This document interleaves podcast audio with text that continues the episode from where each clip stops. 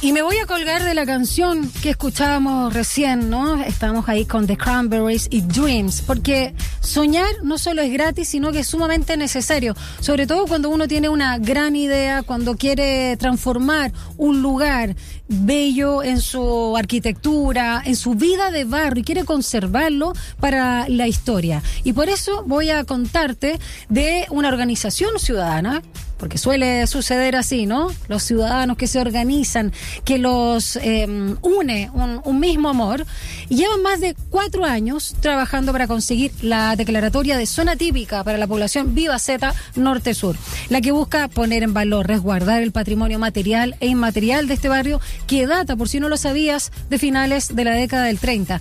Algo tan importante, sobre todo con las amenazas que hay, no solo de las inmobiliarias, sino del estilo de vida que muchas veces llevamos y no respetamos, no valoramos lo que es el espacio público. Bueno, el pasado mes de septiembre, este esfuerzo comunitario ingresó el expediente con los antecedentes al Consejo de Monumentos Nacionales. Y te cuento, por si no lo sabías, que este barrio está ubicado entre las calles Hipódromo Chile por el norte, Los Nidos por el sur, Avenida Independencia por el oriente y Avenida Fermín Vivaceta por el poniente de la Comuna de Independencia en la región metropolitana de Santiago. Y tengo el gusto de presentarles, porque está aquí conmigo sentado, ya hemos conversado bastante, me ha mostrado la cantidad de material de primer nivel que han trabajado ahí en equipo, ¿no? Para justamente la declaratoria de zona típica de este barrio. Por un lado están mapas con recorridos eh, patrimoniales, incluso iniciativas, ¿no? De cuentos literarias y entre otros Adrián Torres Canales. Él es académico de la Escuela de Medicina de la USACH, también es licenciado en filosofía, presidente de la organización Zona Típica Población Vivaceta, Vivaceta perdón, Norte Sur. Adrián, bienvenido. ¿Cómo estás? Muchas gracias. Como te decía adelante, emocionado estar aquí con, contigo y en esta emisora que es de nuestra universidad, así que encantado. Oye, qué bueno, me encanta cuando eh, distintos académicos o gente, ¿no? Que es parte de nuestra comunidad universitaria está también motivado más allá de su quehacer profesional propio quizás no solo del trabajo sino también de lo que estudió etcétera en temas que están relacionados con otras aristas y en este caso no solo con la arquitectura por supuesto también lo urbano un estilo de vida porque finalmente cuando uno habla de la zona típica tiene que ver con un estilo de vida que tiene este conjunto ¿no? de cosas materiales e inmateriales que permiten hablar de un barrio. ¿Qué es para ti el barrio Vivaceta Norte Sur? Cuéntame un poco. Bueno, yo creo que aquí hay un concepto base, aquí lo he conversado harto en la Escuela de Medicina, a quienes les costó un poquito entender qué relación tenía esto con la salud. Entonces ah, le decía, pero ya. mira, nosotros los que venimos del Ministerio de Salud no han hablado de los determinantes sociales de la salud, la presidenta Bachelet nos habló toda la, de la salud en todas las en todas las políticas sí. y finalmente la OMS ha hablado de la importancia que tiene la calidad de vida, el medio ambiente, la salud física y mental de las personas. Entonces aquí hay un concepto que se llama CRS, CBRS, calidad de vida con resultado en salud. Buenísimo. Esa es la primera cuestión que es como una, una, una hipótesis, una idea que estamos trabajando. CB RS. RS, ya. Tal cual. Entonces, eh, comenzamos, fíjate, hacia el año eh, 2017 con problemas de, de seguridad mucha delincuencia en un, en un barrio que era tradicionalmente muy tranquilo. De hecho, todo el mundo quería ir a vivirse ahí porque era tranquilo, habían muchas plazas, había calidad de vida, pero perfecta. Empezamos a tener estos problemas y nos dimos cuenta que eh, cuando hicimos el levantamiento diagnóstico, que uno de los problemas eran eh, primero, el, la voracidad inmobiliaria que nos estaba comiendo eh, por los lados. Ah. Todo Hipódromo Chile, parte sí. de Avenida Fermín Vivaceta, al interior de Avenida Francia, Inglaterra, etcétera. Después nos dimos cuenta que el problema es el individualismo, el excesivo individualismo, en donde cada uno se preocupa de lo suyo y, le, y le, ni siquiera conoce al vecino. Mm. Entonces empezamos a ver que además había una transición demográfica re importante, donde había mucho adulto mayor eh, las sucesiones no se preocupaban mucho de las casas para quedarse ellos, sino que las vendían y sobre todo las arrendaban en forma muy precaria y esa cuestión nos estaba impactando eh, absolutamente. Entonces, una de las formas que encontramos de eh, poder el, accionar frente a ese, esa situación fue una conversación con una doctora en arquitectura de la FAU de la Chile. Okay. Que era además pariente nuestra, casada con un sobrino mío, ella, eh, la Alicia Campo, que había trabajado en nuestras zonas patrimoniales de independencia, y nos dijo, oye, y, y, y ustedes tienen aquí todas las características especialísima del punto de Ah. vista material e inmaterial para convertirse en una zona típica. ¿Cuáles serían esas? Ah, mira, primero que nada, el, el diseño de Karl Brunner. Karl Brunner, todo el mundo que estudia arquitectura sabe que Karl Brunner eh, fue un gran arquitecto urbanista de origen austríaco que fue contratado por el gobierno de Chile a través del Ministerio de Obras Públicas el año 29, que después trabajó para la mm, Municipalidad de Santiago, que hizo el diseño de muchos barrios de, de, este, de esta ciudad y especialmente en nuestro lado norte, que era hacia donde crecía, era como la periferia de la época, estamos hablando de los años 30. La población nuestra se entregó eh, a principios de 1939. O sea, llegaron ahí los abuelos de mi mujer. Y la otra parte, la que está más cerca del Hipódromo Chile, se entregó hacia el año 1940. Estamos hablando de los gobiernos radicales. Sí. en donde había una concepción de ciudad y la importancia que tenía la ciudad y el entorno eh, en la calidad de vida de las personas. Eso es absolutamente contrario a lo que tenemos hoy día. Hoy día el, urbanismo lo rige el capitalismo salvaje, el máximo de plusvalía, sin importar eh, cuáles son las consecuencias que tiene eso en el medio ambiente y especialmente la ruptura en el quiebre de un ecosistema anterior como el nuestro. Entonces te digo, esas son algunas de las cosas que nos motivaron, el que tiene que ver, entre otras cosas, con el diseño, la constructibilidad de nuestras casas, la disposición de la iluminación, la ventilación, pero además mucho espacio abierto. Tenemos una, eh, una plaza, la Fidel Muñoz Rodríguez, de 5.000 metros cuadrados. Eso es un lujo aquí No. en la quebrada Ají. Obvio. Y además... O sea, media hectárea. Sí, Increíble. y además... eh, Mira, ahí estamos viendo imágenes, Adrián otras Torres, seis- en Santiago TV. Sí, Qué otras bonito. seis o siete placitas ah, que rodean el conjunto. Además, el equipamiento. Dos colegios que fueron hechos ad hoc. ah, Están emplazados ahí al, al finalizar la Plaza Fidel Muñoz Rodríguez. Tenemos lo que hoy día se llaman los strip centers. Sí. Oye, se inauguraron en esa época. ¿En serio? El pequeño edificio colectivo con eh, 30 departamentos, el segundo y tercer piso, pero la parte de abajo para los, para los abastos, para los negocios. Bueno, mi abuelo, dise- mi bisabuelo diseñó el, el colegio arquitecto de Kulchevsky con ese propósito, Ah, en bueno, nosotros estamos Lo ahí mismo. colindando con la población Los Castaños, que es donde está la mayor cantidad de casas Kulcherki de Chile. Ah, mira. Y para que sepamos, Kulcherki igual Temucano. Gaudí chileno. Ah, totalmente. Sí, que su- suena además, pero él es de Temuco, ¿no? Eh, sí. Sí, suena como que no fuera chileno, pero sí. Sí. Eh, bueno, descendencia polaca, pero una joya. Oye, pero entre otras cosas, ahí te hablé solamente de la parte ¿Ya? inmaterial. Sí, sí, La parte inmaterial, el, la cultura, la identidad comunitaria De muy potente. ¿m? Llama el, una cuestión tan inclusiva, porque ahí, desde el colectivero, pasando por el político, el médico, el ingeniero, tenemos grandes eh, eh, artistas. Ahí estuvo Antonio Acevedo Hernández. Oye, el creador del teatro moderno chileno nació en que me encanta con el orgullo Sí, que habla. Me pero por encanta, supuesto. me encanta, me encanta. Andrés Sabella, el escritor de origen antofagastino, declarado hijo ilustre de Antofagasta. Mira. Ah, político, hay un ministro de, de Salvador Allende, hasta no hace mucho los papás de, de Elizalde, el actual presidente de- del- Senado. del Senado. Y así eso me sigue. Y actualmente, declarado el año pasado como vecino ilustre, ¿Mm? el gran Hugo Humberto Lago Schufenegger. Pregúntame quién es él. Te pregunto, porque la Bueno, verdad que no sé. él es sociólogo, es eh, doctor en sociología de la Universidad de Lovaina, Ah, pero ya, además no abogado, ni- experto en derecho eh, y además un gran defensor de, de los derechos de las minorías étnicas en Chile, muy vinculado al mundo mapuche.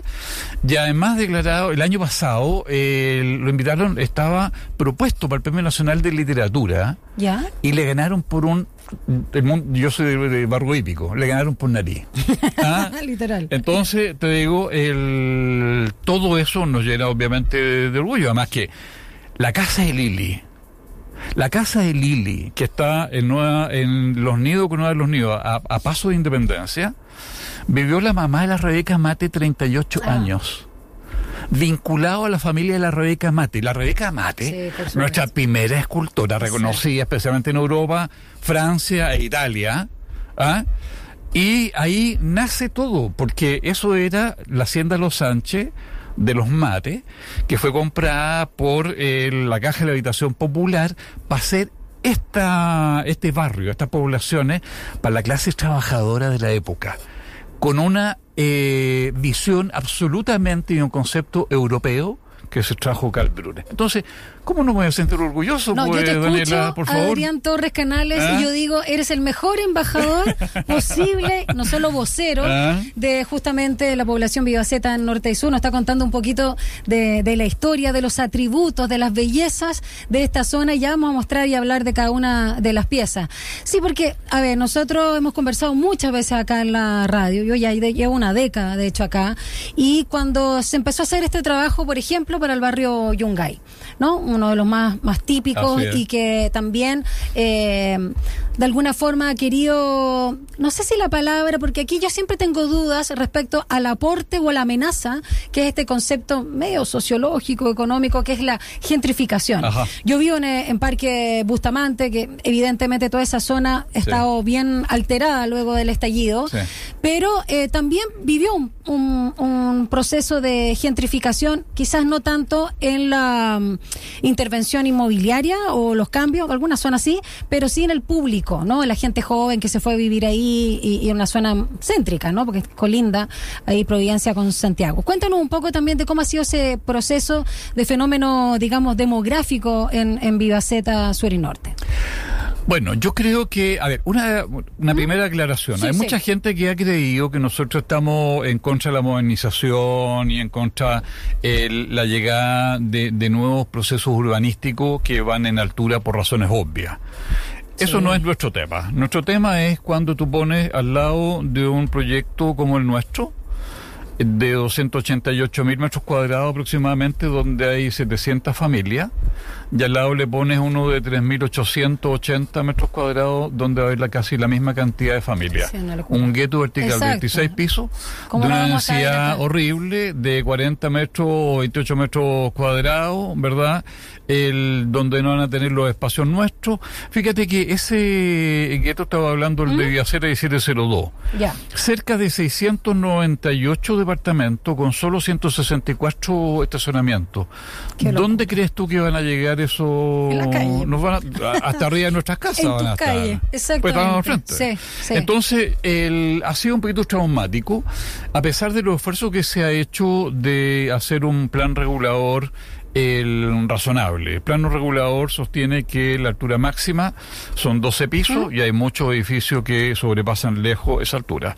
Lo segundo es que el, cuando se hacen los edificios para arriendo, no es lo mismo, no hay la misma vinculación que el de la casa propia. Y el arriendo se presta para todo. Nosotros tenemos ahí, eh, te digo, situaciones bien complejas, sobre todo en Hipódromo Chile. Y además, acuérdate que esto viene aparejado con una gran eh, mm, inmigración, por la llegada de inmigrantes a nuestra comuna de ser una más grande junto con la de Recoleta. Y eso tiene de miel y de agraz. No tenemos nada de xenófobo en lo absoluto. claro. Pero obviamente eh, hay impacto fuerte porque se producen cambios culturales bien bruscos. Imagínate, nosotros que somos más bien conservadores, gente mayor, la tranquilidad de esto con vecinos que cocinan en la calle, que escuchan la música a, todo dar, etcétera. Entonces, te digo, tiene esto de miel y de agras. Ahora, yo creo que esto es como lo que todo de, eh, señala como un proceso de crisis que es como la convivencia de viejos elementos de una sociedad que muere con los nuevos elementos de una sociedad que nace. Entonces estamos en el, proceso de los tiempos revueltos, donde ninguna de las dos logra eh, superar a la otra. Estamos ahí como en la parte del comienzo de la simbiosis. Mm. No puedo predecir qué es lo que viene, pero sí te puedo dar algunos datos duros. Entre el 2017 y el 2021, de acuerdo a los datos que sacamos de la Biblioteca del Congreso Nacional, Independencia creció de 100.000 habitantes a 147.000 habitantes, o sea, 47%. Y el aumento que ha habido la delincuencia ha, tenido que ver, en cierto modo, con, con ese crecimiento indiscriminado. Entonces, Tú tienes que ver. Sí, porque se descontrola. ¿Cómo logras mismo, conciliar más gente. un concepto que está hecho de una manera, además te digo, el impacto, por ejemplo, en el, el- en el agua potable, en el alcantarillado, en la electricidad, hasta, hasta en el internet. Porque ese barrio, esa comuna, que era parte de Santiago, ¿ah? ¿Ya? era parte de la comuna de Santiago, el, está diseñado eh, para una realidad distinta.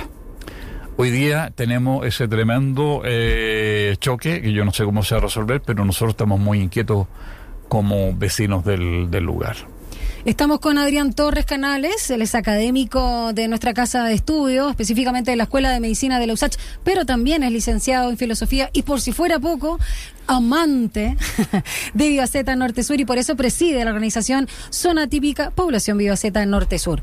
Quiero que mm, luego que nos cuentes también qué es lo que implica que algo sea declarado zona típica, qué es lo que resguarda. Y ahí en ese sentido también el presidente Boric eh, hizo ¿no? una declaración de, de principio. Dice, la idea es recuperar los barrios, y en esto, cuando él fue a vivir, y por eso decidió el barrio Yungay, ¿no? es. Esos barrios que están eh, amenazados por la voracidad inmobiliaria. Entonces, me gustaría que nos explicara un poco lo que implica la zona típica y al tiempo también de que nos vas mostrando. No sé si, si puedes hacerlo Sí, al por mismo tiempo. por supuesto. Eh, la- los materiales que han trabajado Sí, y además sí, hay que decirlo. ¿ah? lo han hecho la mayoría con el esfuerzo, el tiempo y los recursos de los propios vecinos. Mira, y acá por ejemplo tengo la historia del barrio, eh, la población Vivaceta Norte, la población Vivaceta Sur con fotos maravillosas de registro de archivo, Rebeca Mate, Margarita Alarcón, Carlos Campos Silva, entre otras figuras que ahí destacan Karl Brunner, que tú hablabas de este arquitecto y profesor austriaco, es. que fue contratado por el gobierno de, De Chile, Chile, sí. y acá sale todo un recorrido. Cuéntanos tú, po. Mira, el- nosotros hicimos una cartografía social. A ver, camarita amiga, pónganlo a él. Eso, Ah, gracias. Una Ya. cartografía social el, donde los propios vecinos definieron cuáles eran los principales hitos del, del sector. Ya. Entonces nos imaginamos a alguien que venía de fuera, suponte tú que venía de. Suecia, ah, y quería conocer algo de nuestra comuna. Entonces nosotros le decíamos, mire, usted llega al metro estación el Chaca, Plaza Chacabuco, y se viene por Hipódromo Chile, se va a encontrar con el Hipódromo Chile que tiene una fachada eh, muy europea, muy linda. Después se va a encontrar con algunas placitas y se va a volver eh, y se va a encontrar con la capilla de la Virgen de los Rayos que tiene una, un, el interior, un edificio neorrománico maravilloso. ¿ah? Y después va a seguir por Nueva de Mate, se va a encontrar con un conjuntito de, de casas de que fueron vinculadas a la Fundación Mate, que son de una de una eh, maravillosa el, puesta en escena con, no conozco los, los términos técnicos, arquitectónicos, pero es un conjuntito de ocho casas muy lindas. Y después decimos, nos vamos por Independencia y volvemos por los niños y nos encontramos con la casa de Lili. Yo le decía a Daniela, la casa de Lili eh, es donde comenzó todo nuestro barrio, porque esa era de la casa de don Augusto Mate a fines del siglo XIX, un banquero y un gran político nacional, padre de la Rebeca Mate, que es nuestra gran escultora, y eso ha tenido eh, distintos momentos. Fue convertido en una fundación de la familia Íñiguez, que son los suegros de, de la Rebeca Mate, el, muy dedicada a la educación de niños. Ahí había un kindergarten llamado Lili Íñiguez. Y después usted continúa y se ha encontrado con la Plaza del Huevo y un conjunto educacional donde hay un liceo, la ex escuela 20 y 18, la primera de niña y la segunda de niños. Y el, eso eh, viene de fundaciones de fin del siglo XIX, del tiempo José Manuel Balmacea, que entiendo que le puso mucho de su recurso presupuestario a la educación. Estamos hablando de fin del 2019, oye, y hoy día todavía estamos discutiendo la importancia o no de la educación. Entonces, estamos hablando aquí de cuestiones que fueron hechas hace mucho tiempo, pero con una visión de futuro, a propósito del Congreso de Futuro que te comentaba antes, que fueron diseñadas y resueltas hace más de un siglo. Y después nos encontramos con una placita, la Fidel Muñoz Rodríguez, 5.000 metros cuadrados, y seguimos avanzando y nos encontramos con otro hito muy importante que queremos defender porque está a punto de fenecer, que es el Teatro Libertad. Ah, El Teatro Libertad que fue hecho para nuestro sector en, a principios de los años 50, con todos los adelantos de la Philips de la época, a, que albergaba a cerca de 3.000 personas entre platea, platea alta y, galería, y que aparece frecuentemente en los relatos de este libro que te comentaba antes, que es el primer, el, el primer libro relacionado con un concurso de relatos barriales, donde 30 vecinos escribieron 70 relatos y que hay una... Esto es para hacer un trabajo sobre la identidad comunitaria. Y lo mismo va a pasar con el segundo libro que te, estoy, te, decía, que viene en camino y que vamos a hablar con el señor rector, que te decía adelante que no había... Cuéntalo, a los Vox Populi. Bueno, tuvimos una reunión con el, con el rector hace un poco más de un mes y medio. Le contamos de nuestro proyecto con dos ministros de FEA. Ah, ya. Con la directora de la Escuela de Medicina, Mónica José McIntyre, y el doctor Mauricio Osorio eh, Ulloa y él dijo que estaba tan encantado con el proyecto que no solamente lo iba a apoyar con todo lo que pudiera desde nuestra universidad, sino que además él se ofrecía para ir a hacer la defensa de este proyecto frente a la comisión técnica del Consejo Monumentos Nacional. Así que desde aquí, estimado rector, nuestros agradecimientos, porque estamos seguros que con el trabajo duro que hemos hecho con los vecinos, más la espalda suya de nuestra universidad, vamos a lograr esta declaratoria. Bueno, hay que señalar eh, que justamente la máxima autoridad de nuestro plantel, el, rector, ¿no? Rodrigo Vidal Roja, es eh, arquitecto y doctor en urbanismo y además, como tú bien señalabas fuera de micrófono, Adrián, es eh, amante, ¿no? De los barrios, el patrimonio. Entonces, ¿qué mejor? Tremendas espaldas que te has conseguido. el proyecto sin duda lo, vale y amerita.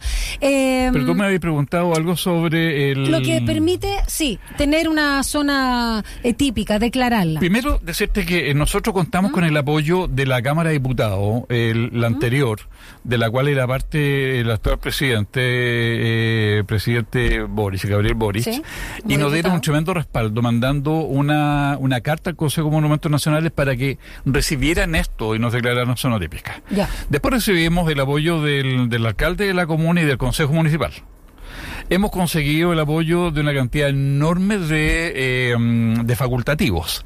De aquí un nombre importante, quiero decirlo. Don Jorge Adrián Franque, profesor de la Escuela de Arquitectura, que es nuestra contraparte, porque ellos me eligieron como su socio comunitario para este tipo de, de, proyectos. Después el apoyo de mi escuela, obviamente el doctor Osorio y Mónica Ose, y ahora la nueva directora entrante, la doctora Narváez, que dijo que se iba a poner la escuela con todo. Pero además, recientemente, la directora de la Escuela de Obstetricia y Poricultura. Mira. ¿ah? Verónica Flande, que me puso ahí de contraparte al, a la Claudia Fraile, que es una gran profesora.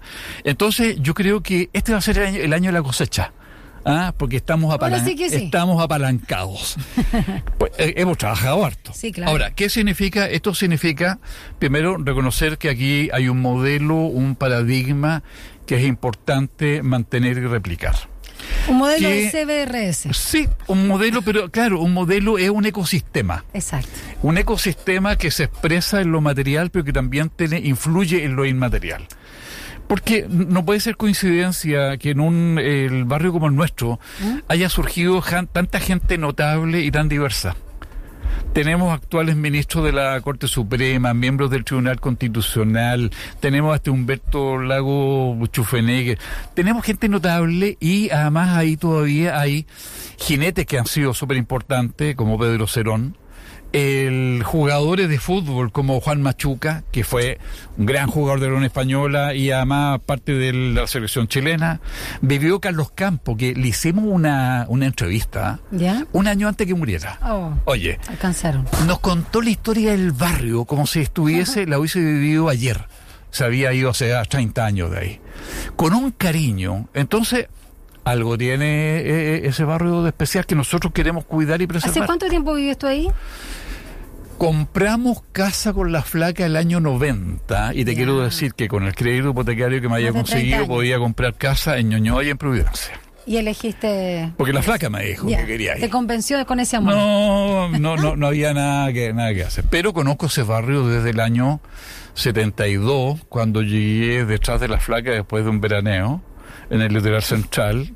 Coincidíamos en la Plaza de Armas, está en los relatos, ¿ah? Eh, coincidíamos en la Plaza de Armas porque ahí convergíamos todos los colegios tradicionales. Ella había llegado del Liceo Europeo al Liceo 1, yo venía al barrio Borgoño, teníamos amigos del Institucional, de Las Tarrias, de la Monati, aplicación, etcétera. Y ahí nos conocimos y yo dije, oh, esa chica me encantó. bueno, ahí eh, llegué al barrio. Año 72, entraba y salía, compramos O sea, polo- empezaste a pololear con la flaca y con el barrio al mismo tiempo. Porque el barrio Pero también te encantó. Es que era, era todo incluido. Claro, ¿Ah? all inclusive. All inclusive, absolutamente. Y bueno, eh, tú dices que este 2023, Adrián, podría ser el año de la cosecha. Sin lugar a dudas. Eh, y ustedes tienen, aparte, todo este trabajo, ¿no? Que es impreso, eh, gráfico, súper bonito, eh, que está relacionado también con el esfuerzo de las y los vecinos de la población Vivaceta Norte-Sur. Cuéntanos un poco también dónde, a través de las redes sociales y otras coordenadas, podemos conocer el trabajo para que también seguir ap- apoyando, eh, ir conociendo, por supuesto, porque cuando uno conoce, uno no puede, uno no ama lo que no conoce. Absolutamente. Entonces, creo que es vital dar todas esas coordenadas. Mira, tenemos todas las redes sociales. Ya, ¿Ah? yo lo escucho. El, eh, tenemos en la zona típica bebé, que es la página web. Tenemos un blog, tenemos Twitter, tenemos Facebook, tenemos un canal de YouTube, tenemos Instagram. ¿Tienen YouTube? ¿Son entrevistas? ¿Ah? ¿Qué hacen en YouTube? Ah, sacamos videos diversos y tenemos, por ejemplo, los saludos Me de, de distintas gente. Me encanta, me encanta. Te voy, a, con- te voy a pedir que sea mi compañero de radio porque me encanta, me encanta. encantado, me vengo para acá. El orgullo que Ah, tienes me encanta. sí, una, dignidad también por Vida Z. O sea, tienen todo. Mira, voy a repetirlo brevemente porque es súper fácil para todos. Es, eh, bueno, zona típica PB. Sí. Población Viva Z, por eso sí, pb.cl y eh, arroba zona-pb. Así que ahí podemos apoyar. Y esto de escúchanos en radio online, familiavinilo.com. Ah, sí, tenemos ver, un programa. Cuéntame. Tenemos un programa hace más de un año eh, con, una, sábados. con una radio online que es de Puerto Montt, fíjate. Ya, ah, mira, qué bueno. Y el, nos contactamos y le compramos una, a precio huevo, ¿ah? un programa que va los días sábados de 11 de la mañana de la a 14 horas. Entonces ahí el formato eh, eh, re simpático porque primero buena música, imagínate, es como la radio Imagina, pero un poquito más rockera en algunos momentos. Y nosotros ahí vamos tirando cápsulas con estos hitos del barrio. Ah, buenísimo. Cápsulas de un minuto o un poco más de un minuto para que la gente no se aburra. Y el, estamos auspiciados por el Abastos del Barrio. Oye, 10 lucas al mes, o sea, nada. No. Y nosotros con eso eh, financiamos menciones a emprendedores del barrio Ay, bueno. gratis. Claro. ¿Ah? Entonces la idea es hacer comunidad. Y tú podís eh, elegir, por ejemplo, a ti te dice, llega un momento y dice, el, elija la, la canción del- de la semana, entonces tú puedes decir, mira, eh, yo soy Daniela, vecina de, de la calle Diana, y quiero dedicarle a mi vecino eh, Ah. Escalera al cielo de la Ah. Zeppelin. Ah, entonces viene... o sea, ¿puedo mandar eh, eh, también mensajes de amor? Pero por, ahí? supuesto. Qué maravilla, me encanta Por eso. supuesto, sí, sí, sí, sí, sí. Bueno, muchas gracias. Se nos pasó el tiempo No, pues nada. Volando, Sí. sin duda, pero una maravilla de proyecto. Que sea el año de la cosecha, este año del conejo, Así según es. el horóscopo chino. Conejo de Ah, Así agua. que, Sí. de conejo de agua, que es muy fértil, así que Así que es. sea declarada, por supuesto. Zona típica, la población Vivaceta Norte-Sur y nosotros todos invitados a conocerlo. Me puedo quedar con esto, ¿no es cierto? Tú vas a todo. Ay, todo eso es para mí. Sí. Ya, maravilloso. Yo lo voy a compartir. Te comentaba que ya en vacaciones voy a aprovechar también de ser más que turista, de disfrutar mi propia ciudad, porque muchas veces uno se queda Así en las cuatro cuadras donde uno se mueve por trabajo o residencia. Así es, tal cual. Un gusto verte conocido, Oye, gusto ¿ah? realmente. No, Adrián eh, Torres, que es eh, Canales, nunca hay que olvidar a la madre. Nunca. Académico, ¿no es cierto? Lo único seguro. Académico de la Escuela de Medicina de USACH, presidente de Organización Zona Típica, Población Vivaceta Norte Sur. Y hoy día he mandado muchos saludos. Quiero mandar eh, saludos justamente a Mónica Oces McIntyre, que le tengo mucho cariño. Así que mándale Ok. un saludo de mi parte. Muy bien, pues. Que te vaya bien, ¿ah? Muchas gracias. Linda semana. Sí, sí, gracias. Chao. Chao, chao. Y vamos